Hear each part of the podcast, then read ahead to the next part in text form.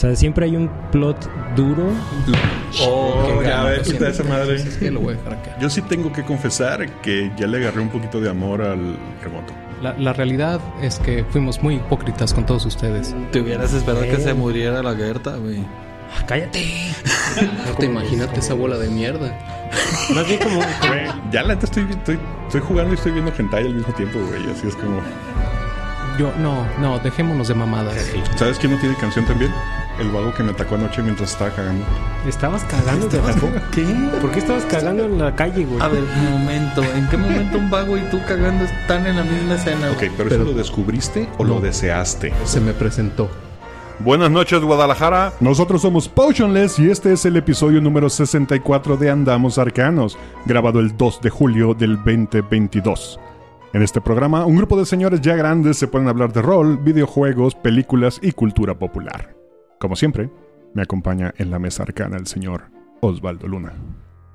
Eso dicen. Hoy no, ya no va a haber datos de la NBA. No sé, sigo de luto. Pinche Celtics. ¿Qué joto eres, güey? Deberías de tener una cantidad increíble de trivia ya disponible. Así. Te lo dejo de tarea. Síguele. get some sour cream and onion chips with some dip, man. Some beef jerky, some peanut butter. Get some Haagen Dazs ice cream bars, a whole lot of hot. Make sure chocolate. Gotta have chocolate, man. Some popcorn, red popcorn, graham crackers. Graham crackers, is the marshmallows, the little marshmallows, and little chocolate bars. And we'll make some s'mores, man. Yeah, that's what I'm saying, yo. Also, celery, grape jelly, uh, Captain Crunch with the little crunch berries, pizzas. We need two big pizzas, man. Everything on them with water, whole lot of water, and onions. El Neandertal, que ustedes no lo vieron, pero actuó todo el segmento. Funion. De Michelle Lobo Galvez. Hola, muy buenas noches, ¿cómo está? Y quiero empezar este programa con una fe de ratas. Espérate, ¿quién eres primero? Ah, yo soy Quetzal Revolver. Comenzando el programa con una fe de ratas. El episodio pasado, el número 63, dije que estaba grabándose el 22 de julio del 2023, lo cual sería muy difícil sin un condensador de flujos y un DeLorean en donde instalarlo. En realidad fue el 22 de junio del 2022. Qué cura que utilizaste precisamente la referencia que te mandé el día de ayer cuando noté ese error. Sí, Y te lo hice saber. Porque si no es un DeLorean, no tenemos una máquina del futuro. No, sí, me dio mucha risa como... Oye, entonces, ¿a dónde vamos? ¿No necesitamos ruedas? A dónde vamos, no necesitamos dados. Oh, that is interesting. Y para este programa tenemos una dinámica muy especial, ya que le dijimos a la gente en Twitter que nos hicieran preguntas con el hashtag Preguntas Arcanas. Ah, la monda, ese soy. Ok. Ajá. Sí, tenía la duda de qué vamos a hablar. Y las íbamos a contestar, no en vivo, porque el programa no es en vivo. Oh, Probablemente algún día lo sea, pero de momento no es en vivo. Espérenlo. Pero antes de eso, Michelle, ¿Qué hice? acabas de llegar de la Mega XP. bueno, no acabas de llegar, llegaste y valiste madre. Sí, güey, COVID, no, gracias. Eh, pero la Mega XP, debo decir que fue un, un- un- un evento bastante divertido. tengo morbo. ¿Supiste de más gente que se hubiera informado después de tal evento? Sí, Oh, that is Oh, crazy sí. shit. De hecho, mm, mandé dentro de Twitter y dentro de WhatsApp así de, oigan, me empecé a sentir mal. Y sí hubo dos respuestas que fue de, ah, me estoy sintiendo medio mal. Y otra, que no voy a decir quién es, pero este grabado en YouTube donde pueden ver, ver que se está diciendo, no, no, no, yo no tengo nada. Güey, estuve contigo ayer. No, no, no, no, es una gripa normal. Órale, negación. Eh, completa y absoluta. Demonios. Estoy tan seguro que no tengo, na- no tengo nada como estoy seguro que no huelo ni pruebo sabores. Exactamente. Si tuviera algo, tal vez me sabría la comida raro. No, ya no te sabe nada. Shit. Pero fuera de ahí, el lugar, el evento estuvo chido. La gente. La gente fue hermosa. Todo el mundo, Destiny Dice, Reroll, Vita Cruz, Kidek, Braymar, y etcétera. La neta fueron muy chidos a ir a, a conocer y con- a cotorrear con la banda. Se portaron súper amables. Un saludo a toda esa gente que Michelle acaba de mencionar. Exactamente. El evento fue pequeño, la verdad. Eh, el evento que nosotros vivimos aquí en Guadalajara como la Rage hace Era la Rey. tres años. Más o menos. Pero es que Es- hubo varias. O sea, sí estuvo la Rage, pero también estuvo la GTC. Ajá. Ajá. Pero creo que sí fue la Rage. A la que estábamos tratando de acordarnos la otra vez. Más. estuvimos en una esquinita. Ajá. La, Sí. la Rage fue la que organizó la caravana. Un Sí, saludo esa a la era la que- caravana. Pepe Magba Si es que estuvo, existen. estuvo en Mega XP. De hecho, son los organizadores de Mega XP. Me lo encontré Oh. directamente de varios Oh. grupos de diseño. Saludos a él. Este, como sea que te acuerde que no me acuerdo cómo te llamas. Pepe Magba. Oh, Voy de- a reservar mis go. comentarios. Sí, creo que este, en realidad no tenemos por qué ir para allá. Eh, y por otra parte, también la, la GTC era la que, la que organizaba Irving. Ok. Esa es la Guadalajara Tabletop Convention. La otra es la Rola Game Expo, por eso, por sus siglas RAGE. Ah, Roller Game. Y Game ahora, Expo, ahora todo tienes que... Esa estuvo- fue la que fue en la expo. Ajá. Ambas fueron en la Expo, ¿Las de dos? hecho. Sí, pero la que hizo Irving fue la que fue en el piso superior. Sí, Ajá. solo hubo una edición de esa, de la RAGE hubo dos. Sí, yo me acuerdo, la que yo estaba tratando de recordar el día que estuvieran aquí los de Tirando Rol era la Rage. Por, precisamente por los de los tablones y las micro mini mesas. Debo decir que debido al donde se encuentra, ah, jaló diferente gente. Eh, debido a que estaba como un escaparate para demostrar juegos de diseñador, encontrabas a, pues, eh, ¿cómo se llaman? Celebridades locales como toda la banda de que parió. Eh, estaba haciendo Ah, su ¿estaba? prueba. Estaban con su juego de mesa que es... ¿Tienen un juego de mesa los de qué parió? Sí, las mañas del poder. De hecho, hubo torneo y todo el pedo. Hicieron un torneo de la Mega XP y lo estuvieron anunciando durante un largo rato. ¿Y, viste el juego? Vi el juego, no me pude sentar a jugar porque neta está, había un chingo de banda anotada en esa madre. Eh, la esposa de Destiny Dice, este, un saludo a Eric, este, sí, sí estuvo jugando en el torneo. Eh, La gente también de que parió súper amable y súper chida, estuvieron ahí cotorreando con la banda. Entonces no es un pedo tipo Adal Ramones en Ingesulandia. No, Ok. Es muy, que- mucho, muy cómico y tiene que ver con todo este tema de seleccionar nuevas esferas de poder a través de estupideces. Nice. Para darle. Por, para- por mera casualidad, ¿han publicado números de audiencia? No. O, o tú cuántos, cuántos estimas que viste? Es, es raro. hubo es raro un chingo de gente porque hicieron algo de manera bonita y es juntarse con Magic de Gathering el Commander Fest. El Commander Fest es un... Oh, algo mencionó Galindo o Ulises, ¿no? Ajá. La última, la última ocasión. Algo recuerdo que escuché. El respecto. Commander Fest es literalmente un torneo friendship de Magic eh, y es masivo. Entonces, ah, asistieron tanto artistas que fueron pintores y de las cartas de Magic, eh, fueron un montón de cosplayers de personajes específicos de Magic. Fueron este con una compañía de teatro que fue muy divertida donde estuvo Sunny Cohen, también de World Latinoamérica, saludos a ella. Y el Commander Fest pues trajo un montón de gente porque es Magic. Sin embargo, a pesar de que la expo era pequeña, había un escaparate enorme para que cualquiera pudiera llegar a poner algo. O sea, una mesa libre. Si tú traías un juego de mesa, un juego de rol, un juego lo que quieras poner, este, podías hacerlo sin ningún tipo de problema. Eric de Destiny Dice puso tanto el diseño de los anillos, que no me acuerdo cómo se llama, The One Ring. The One Ring, Mm. y también puso después. Ay. Lo olvidé.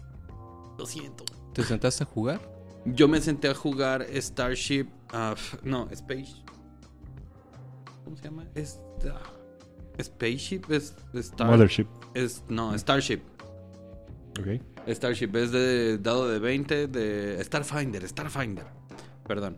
Es eh, basado en 3.5, es un ambiente eh, en el espacio. Jugué con Ulises, con Galindo y mi hijo también jugó en esa mesa. Este, no me acuerdo el nombre del DM que estuvo con nosotros. Un momento, te muy llevaste bueno. a tu morro. Me fui con toda la familia. Oh. Obviamente el único interesado en ese tipo de cosas es mi hijo mayor. Eso está cotorro. Eso está padre. Y no, no se infectó. No, de- bueno, sí. Toda la familia nos infectamos, pero ellos no les pegó. Ya, órale. Bueno, Este, por cierto, eh, la gente y los expositores que estuvieron ahí, un shout out a Alex en The Warlords, vieron, eh, tenían mesas demostrando sus juegos de guerra. En este caso, él se encarga de juegos de guerra históricos. Y era tan amable su tacto y contacto con la gente que tenía un montón de gente jugando en todas las mesas. Y al final del día le regaló a Darío un tanque bien chingón, francés. Órale. Qué chido.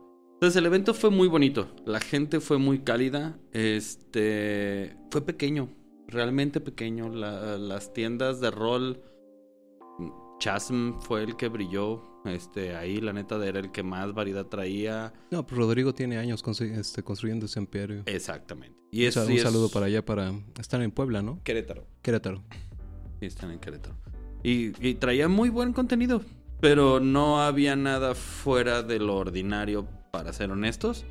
Si tú eras un jugador de rol queriendo buscar algo nuevo, Pero me imagino que para mucha gente que va a conocer, sí debe haber sido bastante interesante. machín. Hubo, hubo banda caminando pidiendo jugadores de rol para Dungeons and Dragons constantemente. Así de, ah, vamos a jugar. ¿Quién quiere jugar? ¿Quieres saber qué es Dungeons and Dragons?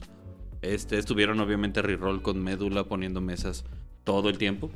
Este, dentro del Magic Fe- del Commander Fest, Pita Cruz puso dos, creo que fueron dos mesas de Dungeons and Dragons también. Eh, Devir, bueno, no Devir, se vio una presencia de Wizard of the Coast eh, mínima, pero sí se vio Dungeons and Dragons. Este, estuvieron jalando mesas y promociones a través tanto de Devir como otras cosas. Estuvo chido.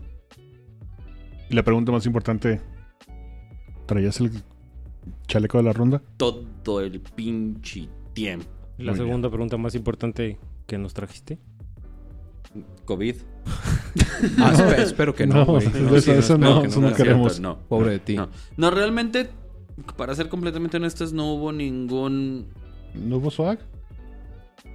Realmente no había nada que traerte. Un Catán de Ricky Morty, el que sea, no sé. O sea, no había, no había banda vendiendo, no sé, playeras, pines, este, llaveros, este... Había pines y los pocos pines que habían estaban demasiado caros, güey. Ahora, ¿cuánto es demasiado caro si no? me- si no es- 450 No, pesos. no, ni de Ah, depende del trabajo. No está, no está descabellado. Ay, no. Créeme. Sí, Sí estaba, estaba descabellado. descabellado. Ya, bueno, pues qué chafa su calidad, hombre. ¿Qué te puedo decir? Sí. Pero entonces sí la ves factible que se repita el año que entra. Ay, güey, yo sí jalo nomás por la gente que O sea, pero, de- pero convivimos. más bien a ellos de cómo les, de lo que les haya ido lo suficientemente bien como para hacer una siguiente iteración. Ah, creo ah, que ya, sí, ya güey. tiene, ya tiene un par de años esa cosa. Una, ya tiene un par de años. Y sobrevivió a la pandemia, así que yo no, yo no creo que haya por qué hecho- pensar lo contrario. Y el hecho de que hayan jalado a que parió, la neta, trajo un nicho de... Son famosos dentro de nuestra nación, güey. no, O sea, sí, sí, sí, los. En el DF jalaron una cantidad de bandas. Sí, Lady Dusha, yes. es muy alta, me sorprendí. Ah, ¿ya andaba? Alta. Sí, claro, Nice. estaba con la banda cotorreando. Toda la banda de que parió, muy amables, muy cotorros, muy chidos, güey. Nice. Ok. Pues entonces, ya antes de que nos sigamos comiendo tiempo del programa, ahora sí vamos con el tema principal. Y vamos a empezar con las preguntas. Este, yo las voy a ir leyendo. Le pedí a la gente, como mencioné, que pusieran el hashtag preguntas cercanas. Entonces ahorita acabo de hacer la búsqueda y las voy diciendo a cómo me van saliendo. Ájala. Y las vamos contestando como vayamos queriendo. Espero que ese hashtag no haya sido utilizado anteriormente. No, de hecho sí, me están saliendo cosas de otras cosas. Mm, Tengo que, tengo que hacer hashtag más, más de nosotros para la próxima. Pero bueno, el primero es nuestro Gustavo Palacios. Oh, Que dice, por más, que me, por más que prepare una partida, los jugadores siempre encuentran la forma de sorprenderme y agarrarme desprevenido. Quiero pensar que se refiere a, a- otra en mesa. cuanto a la narrativa. Yo creo que pasa en todos lados. ¿Cómo hacen ustedes para lidiar con esa situación? No, no hay como improvisar. Sí, improvisación pura y dura. Sí, o sea, creo que al final del día es, es este un reflejo de si los Sí, si los jugadores van a, van a pensar fuera de la caja, pero, o sea, van a pensar fuera de la caja que tú construiste, ¿sabes? Porque en realidad, o la, o la caja que está construida en el manual que estás siguiendo para la aventura, si es que estás dictando este contenido de esa manera. Eh, sí, sí, en realidad, o sea, mientras exista coherencia dentro de lo que estás buscando, al final del día creo que puedes reaccionar, improvisar y, y tal vez todavía reorientar hacia donde quieres ir. Al final, a final de cuentas, nada más haciéndolo de una manera. Más bien tomas, como, como dicen en la Fórmula 1, el, el carril de fuera en lugar del carril de adentro. Pero eventualmente vas a llegar al mismo punto. Creo que el punto también, como mencionas, están jugando dentro de una base de reglas. Alias no te va a salir alguien con superpoderes de la noche a la mañana. ¿Mm? Pero si ellos se lo sacaron del culo, ¿por qué tú no? Yo voy a, yo voy a decir algo. Primero que nada, no soy DM, nunca he sido DM. Bueno, una vez fui, pero no fue nada interesante. Entonces, tomen mi palabra como va. Yo no soy DM. Siempre puedes utilizar una escena de una película. Así es que ve muchas películas. Exacto. Yo soy muy fan de. No, no, va- no van hacia donde yo los quería llevar. Ah, perfecto. Pasa exactamente lo mismo que iba a pasar, pero en el lugar al que ustedes fueron. Exactamente. Resquineando. Sí, también. Exacto. Modificando el universo. Porque como diría un amigo al que quiero mucho, eh, Rafa Vargas, un saludo. es, Tú haces llover en ese mundo. Y sí, yo creo que la, o sea, el punto destilado sí es eso, ¿no? Es básicamente es, hay que saber improvisar. Y, y no perder el estribo, ¿no? También porque hay mucho... eh, hemos hablado del Railroad, por ejemplo. El, el DM que sigue ese tipo de patrón de conducta regularmente también pierde el estribo de que no estén dándose las cosas como él quiere que se den. Claro. No, o sea, lo cual creo que a lo mejor ya poniéndonos un poco más de filo- eh, pon- poniéndonos un poco más filosóficos al respecto, este también es un reflejo de, de la voluntad natural, ¿no? Este, e ir en contra de ello, pero supongo que esa es una discusión para otro tipo de podcast y no para este. Que Silja nos pregunta: ¿Qué tanta libertad debe tener un jugador para cambiar rasgos de personalidad, creencias, apariencia de su personaje? Ejemplo: un personaje fue diseñado para ser agnóstico, pero el jugador quiere que sea creyente. Esto en situaciones donde el, jugador no crea su personaje, sino que se lo da. Creo que es completamente válido mientras lo puedas rolear y lo hagas divertido. O sea, si lo vas a hacer por tus huevos y por llevar la contra, tal vez sea un problema. Pero si de verdad estás construyendo una historia donde el personaje encontró a Dios, güey, ¿por qué no? Aquí, aquí sí puedo hablar con toda la voz De da- conocimiento. La Exacto. experiencia. Porque sí soy jugador. Espera, antes de que contestes, si no, si no fueras, ok, no eres DM y si no fueras jugador, entonces serías un aficionado. Entonces no estaría aquí. Entonces, Villamelón. Sería un Villamelón.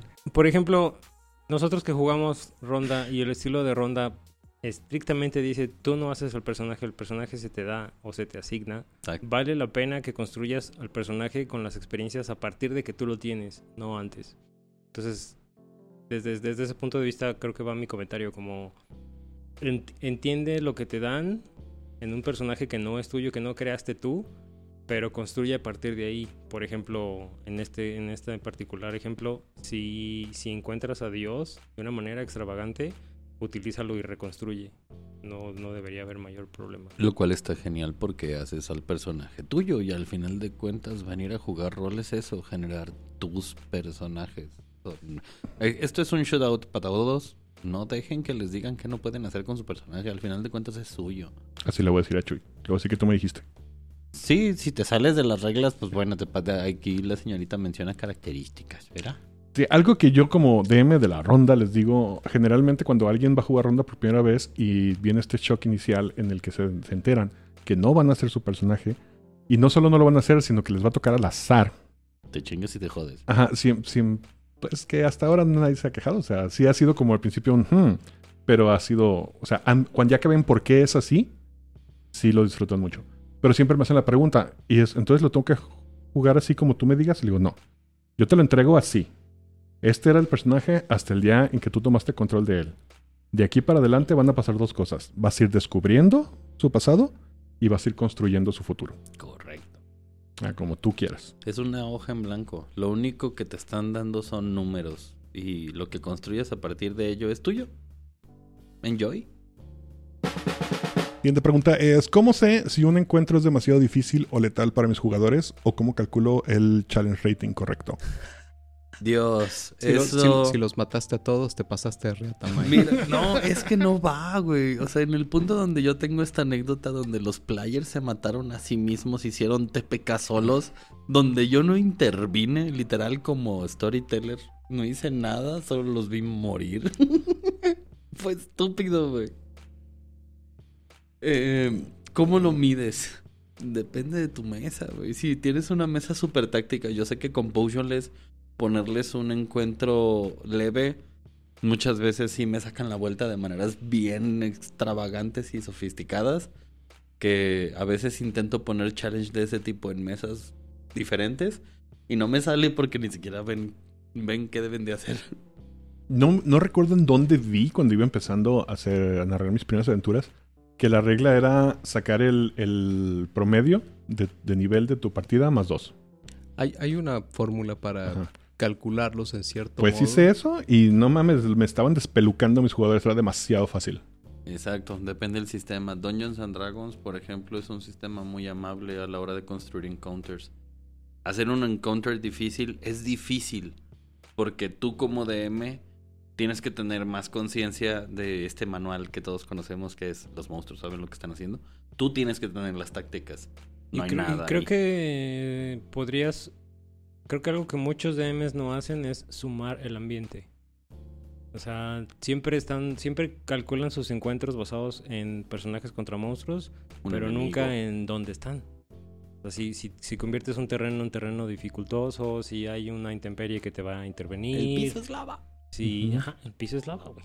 Si el piso es lava, es- es- pues es lava. Si está lloviendo te vas a derrapar, se te va a resbalar algo. Claro.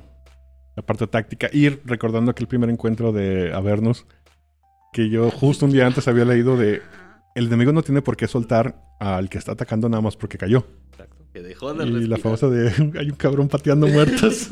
Hay un cabrón pateando muertos. ok. Entonces la respuesta es pues al caía al ojo de buen cubero, ¿qué sería? Pues es que, o sea, si utiliza las fórmulas que el sistema te dice, estoy seguro que todos los sistemas te, me- te dan una manera de dar una idea de lo peligroso que puede ser en base al sistema numérico que existe. O sea, en Dungeons and Dragons va a ser tan fácil como agarrar los niveles de todos y eso es un challenge rating y vas a poder sacar una parse regular donde dices, ah, necesito un enemigo bien cabrón, 30 enemigos chiquitos y 70 minions o- estorbosos. Ahora, ahí yo creo, este, al menos en mi experiencia, que sí existe también esta posibilidad de este, torcer las reglas. De parte del narrador, no de los jugadores, pero también los jugadores. Eh, don- sí, yo sé, no, lo hacemos, ¿de qué hablas? Este, don- donde en realidad, ¿qué es lo que tú quieres como narrador que suceda durante el encuentro? Porque también puedes decir, pues puedo tentarme el corazón, este, y hacerle un encuentro donde, no sé, lo que sea, pase y pase, ¿no? Pero siempre puedes tú como árbitro decir, ¿sabes qué? Eh, Este personaje puede tomar más y más y más daño, dependiendo cuál sea el efecto este, narrativo que quieras lograr. O quieras que los jugadores sufran durante, durante el encuentro. Si no, no, no matarlos, pero tal vez sí que, que se gasten recursos, que este... Sí, pier- no hablamos de sufrir en el sentido de- de que se lo pasen mal. Cosas, cosas como estas. Y puedes alargar el encuentro tanto como tú quieras, porque en realidad el único que sabe cómo se va a desenvolver eres tú.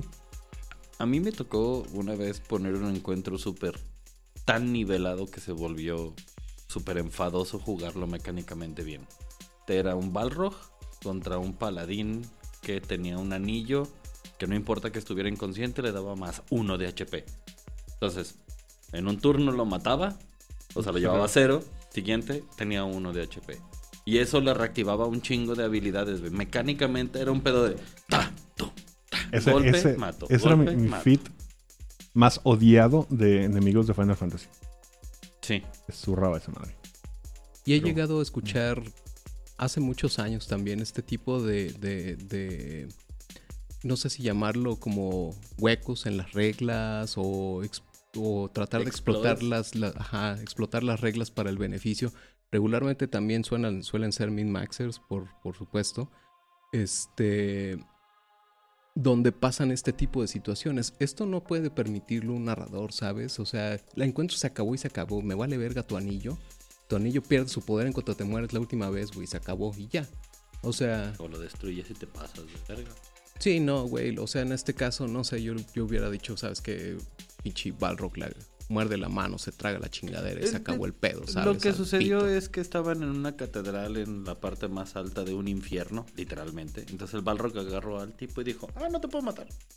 por la ventana. A ver quién te levanta. Y se acabó el pedo.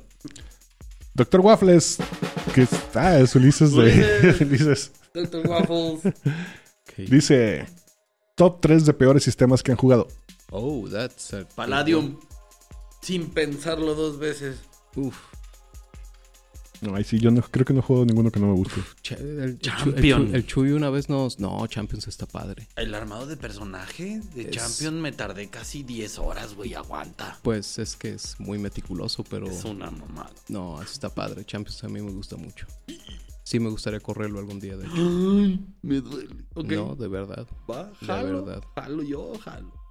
Es mejor que 3.5. ¿Cómo, ¿Cómo te quedó el fundillo? Ahora, prove it. Fuertes declaraciones. Prove it. Ok. Eso, no, challenge. no- no llegamos a top 3. Cuando yo empecé a jugar,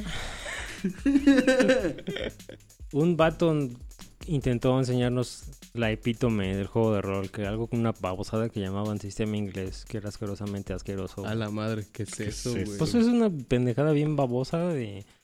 No necesitas ni dados, güey. Nomás tienes que poner cuánto tienes de, de estas habilidades y con eso jugamos. Y nomás me dices qué quieres hacer y, lo- y a ver si lo logras. Y yo, yo te digo si se me antoja que lo Ajá, hagas. exactamente, güey. Exactamente.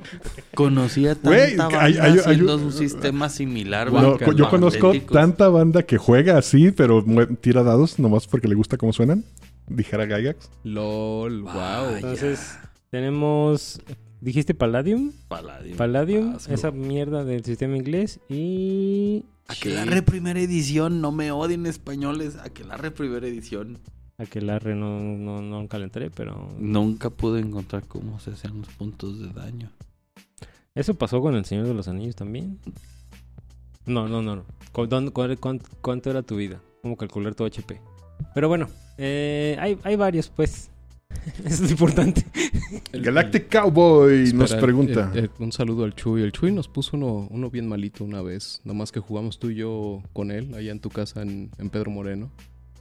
Ese- esa madre no le entendí nada. ¿Cuál? No me acuerdo. No, pues bueno, ¿van a dar el chisme te- bien tengo, no? tengo por ahí. de- ok, deja. Tengo aquí la hoja de personaje. Denme, denme- su madre. voy a buscarlo Bueno. y ahorita les regreso la llamada. A la verga. Galactic Cowboy nos pregunta top 3 de programas o canales de creadores de contenido favoritos de rol en Latinoamérica. Eric de Destiny Dice, la neta está bien divertido su cotorreo. No es solo Latinoamérica, ellos también, él también abarca Iberoamérica. Ok. Está bastante chido. Eh, si te gusta estar en Twitch, Reroll y la mesa de... Es la de Gender Bender de Ravenloft, de Course of Strat. Ah, no me acuerdo cómo se llama. La de She's the Ancient. She's the Ancient. Sí, en Twitch está muy divertido. los he estado viendo últimamente. Poquito.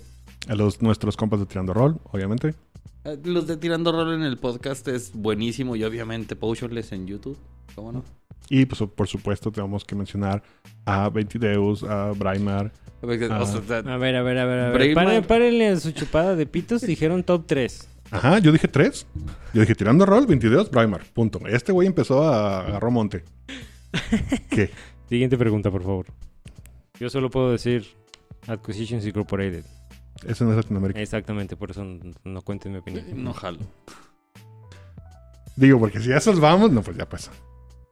Charles D nos pregunta: ¿Una partida puede girar en base a viajes en el tiempo? ¿Por qué no? Sí. De hecho, Hay un sistema. Yo corrí una campaña así hace poco. eh, la de. ¿Y te refieres a la de Ravenloft? Sí. Sí, ¿no? La de. ¿Qué, está, qué, qué- qué campaña es? La del monstruo del lago Ness. Sí, Este, pero ¿cómo se llama? ¿Es en. ¿En dónde es? mm, ¿Cartacats? No. Es ¿Qué? en Forlorn. Forlorn. Forlom. Y según yo ahí eh, la aplica la del castillo de ¿cómo se llama el de Alucard? El de Drácula. Bueno, es el castillo de Drácula, ¿no? Castillo, Estoy, pero- estoy empezando a especular que tal vez la perdí. No te vayas ni madre, güey. Sáquete el micrófono. Sí, lo sé. Me está buscando, sigue. Está, está Para cuando te encuentres ya nos va a hablar madre, güey. Capo Alfredo Marino pregunta: ¿Cómo tratan con jugadores que se alejan constantemente del grupo si su campaña está centrada en la interacción entre personajes y no con el mundo que crearon de forma independiente? A ver, otra vez. ¿Cómo tratan con jugadores que se alejan constantemente del grupo si tu campaña está centrada en la interacción entre personajes, supongo que le- si tu campaña es más de rol social y no en el mundo que crearon de forma independiente. Creo que está hablando más como de. Es una campaña donde solo están los personajes y no interactúan con nada más. El mundo solo está ahí. Yo entendí como que. Sorry, que por favor, no sé si te la estamos cagando. Yo entendí como que tú armaste todo tu mundo y sus jugadores empezaron a co- cortar, me trabé, cotorrear entre ellos valiéndoles madre. No, en realidad a lo que creo que se refiere es lo que regularmente sucede hasta el final de la campaña, donde los jugadores de repente, o sea, el equipo que pasa por donde sea que tiene que ir, se separa. Entonces, ¿qué pasa cuando alguien se quiere separar dentro del, o sea, vamos a plantear la siguiente situa- situación. El grupo recibe una misión que es ir a un calabozo. Tiene que ir todo el grupo, no se puede ir otro pendejo por otro lado porque no va a servir de absolutamente nada. Pero hay jugadores que hacen este tipo de cosas. Separar la party. Eh, sí, a, a mí, a mí me tocó, por ejemplo, en una vez donde dentro de la party tres de nosotros estábamos queriendo ir a matar a un monstruo y el cuarto dijo, Nel, el monstruo va a venir por nosotros. Ok. Y, y entonces el, nosotros tres nos fuimos a la chingada a enfrentar al monstruo y dejamos a ese güey encerrado en una cabaña al mitad de desierto esperando que el monstruo fuera por él. Adivina qué pasó. Creo que también debe existir No fue por él. una, una justificación para hacer ese tipo de situaciones, ¿sabes? O sea, no... Tú como, como árbitro debes de preguntar por qué te quieres separar, cuál es el objetivo que, que buscas lograr. Ajá. Ah, pues es que creo que voy a llegar por otro lado, cualquier cosa así de... Pues es la única manera de llegar, mano. O sea, es por aquí o, o te chingas. Creo no que me aplica. sirve de nada lo que vayas a hacer. Creo que su pregunta aplica para lo que pasó en Critical Role con el Dragonborn. En, en, en una de las partes de la, cam- de la primera campaña, el vato decide no ir a pelearse con una cosa porque sabe que esa cosa se los va a coger. Y, y el güey dice, no, yo no voy a, ese pedo, yo no voy a esa misión, yo Yo me quedo. Ah, yo tengo, tengo mis reservas respecto a eso. Probablemente haya sido scripteado y todo eso quita el valor narrativo que pudiera haber tenido. Bueno, Esa es mi pero no, opinión. No, no me perdón. refiero, no Eh, me refiero a... eh, Bueno, Eh, Ed entonces en el eso. otro mundo, No me refiero no fue a scripteado. esa particularidad, sino me refiero a, güey, pues lo dejas, pues tú no vas, güey. Ujú. Y regresamos, tú vas a seguir siendo niveles abajo porque no fuiste a la aventura, güey. Lo que pasa en la ronda que mencionamos es de, güey, todos, no, no todos tenemos los mismos niveles. Ah, pero por la chupadera que nos han hecho, cabrón, no mames. Pero también puede ser por nuestra propia estupidez, güey. El hecho de morirnos, morirme. A ver, cuando, veces. cuando les han dado un personaje nuevo, ¿se los dan al nivel promedio de la party? No. Desde, desde Tiene Sí, niveles siempre ha sido menor. Tiene niveles pero no inferiores. cuatro. No, no, no, no Pues- desde el principio, pero sí tiene niveles No inferiores. tan rudo, pero sí, siempre he tenido diferencias. Porque O sea, se supone que es un que es un miembro que se, ad- que se adhiere al, or- al Original Six. Este, pero no, obviamente tiene menos experiencia que los Original Six. sí en, sí. en Citicus no cuenta porque todo mundo viene de otras rondas, entonces ya están leveleados. Lo, lo que pasó en tu caso particular, que, que tú te anexaste en buen tiempo, entonces tenías el nivel de nosotros, pero te han chupado. Luego sí, luego me chupan los vampiros que, que bajan un, un nivel permanente. Pero ahí no fuera de Jonás porque él sí se lo, re- se lo regresan. No lo vas a perdonar nunca, ¿verdad? Dice Alex, ¿qué hago si todos los personajes en la partida mueren? TPK. Te ríes y haces otros. Sí, pues, es no mamen, cabrón. Tengan- Creo que todos los compañeros que murieron en ese TPK donde el DM no tuvo nada que ver, lo cuentan con tanta risa y, y crearon otros personajes, güey. Creo que todas las instancias que yo he sabido, porque nunca la he vivido, de TPK ha acabado en cotorreo de, ah, no mames, qué pendejo estamos. Nunca ha sido este drama de, ah, nos mataron a todos. Creo que, creo que en nuestro caso particular, la cuestión es que han sido ah, campañas homebrew. Bueno, bueno, la que yo recuerdo particularmente era un pedo de Chuy, era su- mundo, era su campaña, eran sus eventos. Y cuando nos mató a todos, un personaje que no estaba con nosotros que se separó de la party, regresó con el dragón a morirse porque obviamente tenemos que morirnos todos porque nos habíamos muerto todos. Que tenía que ser TPK, si no, no era Ajá, TPK. si no, no valía la pena. Y rehicimos, bueno, no rehicimos, sino hicimos nuevos personajes y continuamos en un mundo abierto a final del día. Creo que la, la mayor dificultad está si estás corriendo una aventura preestablecida. O sea, cómo Y si te estos- quieres aferrar a eso. Ajá, cómo estos nuevos personajes los metes en el track de la aventura. O sea, por ejemplo, en Pero, Dragon hay- Mountain. pero obviamente hay un chingo de formas, pues. O sea, desde teleports, Y- chingaderas. Y creo que la. O, la- o la, o la básica que hacen los jugadores. Es que es el hijo de mi personaje y Exacto. encontró la espada de su papá. Y vamos a la aventura.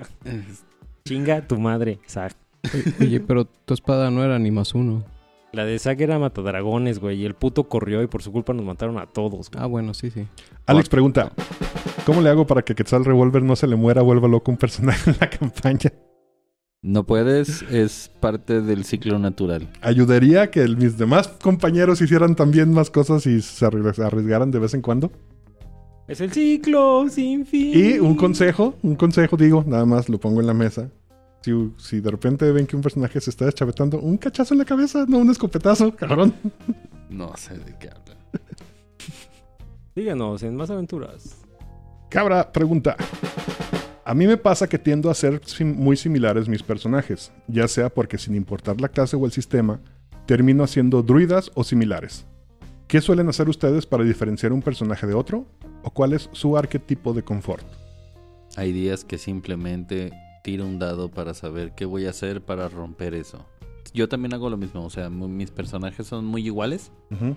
y mi manera de romper con ese tedio, porque después te, te- se vuelve tedioso, es, hago es de, ah, hoy voy a jugar mago, Hizo una demanda de tirar un tirar un dado. dado. Se le olvida que no nos están viendo. Lo siento. Sí, es- tiro un dado y digo, ah, hoy voy a ser mago, hoy voy a ser bardo, hoy voy a ser, I don't know, lo que el destino diga. ¿Ustedes? Creo que darle ob- como objetivos al personaje, o sea, como sus propias convicciones, da una pequeña variedad. Pero también, también yo, yo lo que hago regular, mi, mi zona de confort obviamente es el pinche rogue asesino Ujú. G motherfucker, que nomás le tientan la colita y dice, ah, puto, ¿quieres ver cuántos mato? Cámara. Este... Eh, sobre eso, ¿qué tanto cuando hacen personajes lo hacen en sentido de esto es lo que quiero jugar, chingue su madre, me vale, me vale madre todo? ¿O esto es lo que necesita la party? Yo siempre he pensado en qué es lo que yo quiero jugar y cómo eso va sumándose poco a poco a lo, a lo que la, a que lo- el grupo está buscando o está haciendo. Creo que yo cuando armo un personaje en ese aspecto, sí hago el personaje pensando que sea afín con lo que hay en la mesa. No en las clases, no en los números, sino es de, ¿por qué vergas los acompañas, güey? No, pero sí me refiero más al Oye, te invitamos a una mesa, necesitamos un healer, entonces tienes que jugar un healer. No, no muy, muy probablemente si me invitan así no asisto. A mí no me condiciones que voy la a jugar. Otra, la otra que podría recomendarle a esta persona que preguntó esa pregunta es este adhiere una característica física que altere el cómo ve el mundo el personaje. Por ejemplo, bueno. un enano que para empezar sus- su velocidad es menor porque tiene patas cortas, córtale una pierna. ¿Cómo ve el mundo un güey que tiene una pierna menos? ¿Cómo ve el mundo un enano que nació alto? Exactamente. ¿Cómo ve el mundo un eh, gnomo que está enfermo de cáncer y se está muriendo, güey? ¿Cómo ve el mundo un goblin que se cree que es letrado? Un goblin guapo. Exacto. Porque es un goblin guapo. A mí me, a mí me pasó algo similar al principio de mi carrera. Este, cuando regresé del, cuando empecé a jugar con Potionless, m- me puse el objetivo de jugar clases que nunca había jugado antes, siempre. Siempre tratar de jugar un arquetipo nuevo y, y ver cómo se daba. Y este, yo sé que lo han notado, pero sí trato de diferenciar las personalidades de cada uno de los monos con los que juego porque me gusta ese tipo de experiencia, me, me saca de, de- de- Yo ya sé cómo... Tengo un, tengo un arquetipo muy identificado de qué me gusta jugar específicamente y creo que soy muy bueno en ello, pero siempre me gusta agarrar personajes nuevos cuando hacemos one shots o cambiamos otras cosas precisamente para poder experimentar y tener otras perspectivas y, este, y estrategias de juego. Este, por otra parte, cuando para mí ha sido una combinación también de, por ejemplo, me ha tocado que quiero jugar una clase en, en particular y alguien más la toma, entonces cambio de parecer y tomo todavía otra clase más distinta. Que así, por ejemplo, por dar, por dar un ejemplo, este fue lo que me pasó con el artífice, de- artífice de, de. El Tabachi. Llegué, no, más bien llegar a la clase específicamente. La raza ya la tenía en la cabeza muy definida desde el principio. Pero llegar a la clase como tal, porque primero fue este. Había otro par de, de- de- clases homebrew que estábamos jugando en esa campaña en particular. Y tenía otro, otro par de, de- O sea, sí, no fue mi primera opción, pues es lo que estoy tratando de decir que tampoco tuvo que ver con este qué podría ser necesario en la mesa. Eso sí me pasó, por ejemplo, cuando, de nuevo, regresando al, al principio, este, empecé a jugar con Potionless. Cuando yo empecé a intercambiar correos con, con Osvaldo para, para poder caerle a jugar con ellos y le pregunté qué necesitan. Específicamente fue mi... Pues es que era parte de la ética de, pues no, yo no conocía a la banda para empezar, ¿sabes? Y estaba regresando como este tipo de... Estaba tratando de ser Me este, choquea, me cho- sensible al- al- al- a la mesa con la que iba a aterrizar, sobre todo porque evidentemente también hubo un prejuicio bastante fuerte ahí al respecto, entonces bueno, eso es tema para otro, otra ocasión. Esta es información nueva para mí. Sácate que, no mames, sabes perfectamente bien de qué estoy hablando. Siguiente pregunta, por favor. El vicio nos pregunta, ¿qué hentai ve Quetzalcóatl? Ya habíamos tratado un poco, ¿no? Pero sí, danos una... lista. Happening. Veanla, está muy cagada. Ok. Y dice, ¿qué opinan acerca de la evolución de los juegos de rol? Ya sea de los más grandes, D&D, WoD, Cthulhu, etcétera, y de los que tienen menos renombre. ¿Cuál es el panorama futuro de los juegos de rol? No, pues está amplia la pregunta. Monda. Creo que Dungeons and Dragons ah, se ha hecho para la gente. Su sistema ha apuntado para el novato y ser amable con todos. Ya hemos hablado mucho acerca de su inclusión completamente abierta y no pelearse con nadie, lo cual es una buena filosofía. Eh, Call of Cthulhu, Call of Cthulhu para mí el desarrollo de su su evolución lo hizo mejor. Lo ha convertido en ese diamante pulido que ahorita es séptima edición, el cual agradezco mucho. Si juegas ediciones como quinta o sexta, sexta o incluso tercera es un dolor de cabeza. o sea, es- Sexamesta.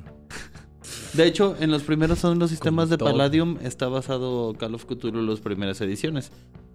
Hablando, hablando de, de los sistemas más populares, creo que sí está muy enfocado este pedo de la inclusión como, como un objeto ya popular. pues. La ventaja en este mundo particular es que pues tienes muchas opciones.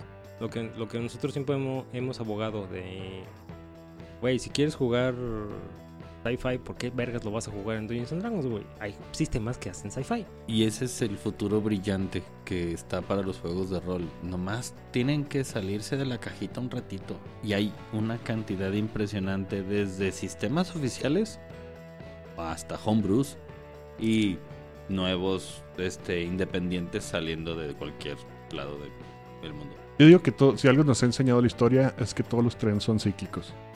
Y este, este tren actual, de como mencionas, la inclusión, todo esto, va a llegar hasta su punto máximo. Y lo va a tocar jugar una, una generación que a la cual no le tocó la transición, a la cual ya empezó con ese de juego. Y alguien va a decir, güey, no mames, ¿sabes qué deberíamos hacer? Un juego donde nomás haya tres razas, güey, y los orcos sean malos, güey. Y no tengas, no, no puedas moverle, güey. A huevo, güey. Va a estar a con madre eso, güey. Sí, así mero va a pasar, va a pasar. Moni Castillo pregunta, ¿hay algún lugar donde uno pueda buscar acertijos para su party o los tiene que crear uno? Ve muchas películas. Hay, hay de todo, no, sí hay recursos. Tiene en que haber algún- Hay algún recursos tipo en de- internet, no, sí. no tengo este, fuentes así a la, a la mano frescas, pero Según hay una el- cantidad de, de recursos ahí afuera. Obviamente también tomar este elementos que ya existen en películas o videojuegos. o Yo lo que sea. referiría para punto de partida Batman de Animated Series los capítulos contra el acertijo. Tienen unos Ok. acertijos muy Uf. buenos y Sí, clásicos. sí, en, en general el acertijo es- ha estado bien escrito. En, el- en los videojuegos tienen mecánicas Sí, no, también los- bastante sí. buenas. Está muy cabrón. Yo Y no- obviamente escrito por su majestad Grant Morrison, no quiero ni platicar. Yendo de- más hacia resources, hay cantidad inacabable, creo, de, de documentación tanto en Drive to RPG como DMs Guild de acertijos y puzzles.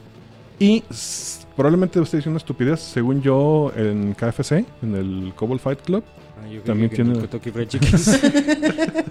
Sí me agarró esa, esa, ese French acrónimo no, me, me- me- agarró por mal lado, güey. me encanta eso, ese, ese, ese acrónimo. Ah, yo pensé que el pollo, yo- güey. Yo, también agregaría... Bueno, creo que ahí tiene un, un puzzle generator, pero si creo. Su, si su presupuesto lo permite, juegos de mesa. Hay juegos de Sí. mesa de misterio y de, y de horror Mansion y of terror Madness. Uf. que tienen una cantidad de acertijos muy, muy ah, utilizables. Un, un shout out a Bobby que hizo durante la mesa de cuarta edición. Él traía un iPad eh, y bajó un juego de este pedo de desbloquear a través de movimientos, eh, como un grid.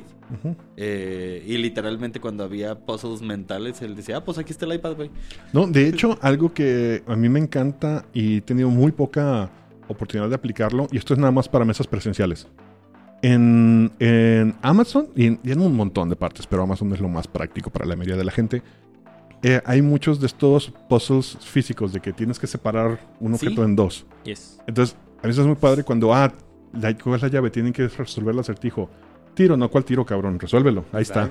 Y se lo das a la mesa, creo que eso le da un plus bien, cabrón. Pero solo funciona en mesas presenciales. Y solo funciona con mesas que tienen la disponibilidad, porque pueden ser acertijos, como dijeron aquí, del acertijo. No están ligados a un objeto, están ligados a, un, a una idea, a una sucesión de eventos.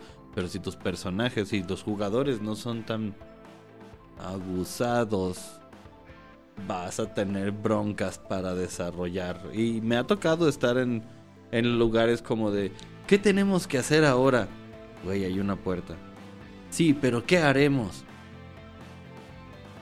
Hay una puerta. Y última pregunta, porque se nos acabó el tiempo. ¿Es necesario haber sido jugador para aventarte de DDM? No. No. Yo, yo concuerdo. No. De hecho, creo que hay veces que ni siquiera tienes opción.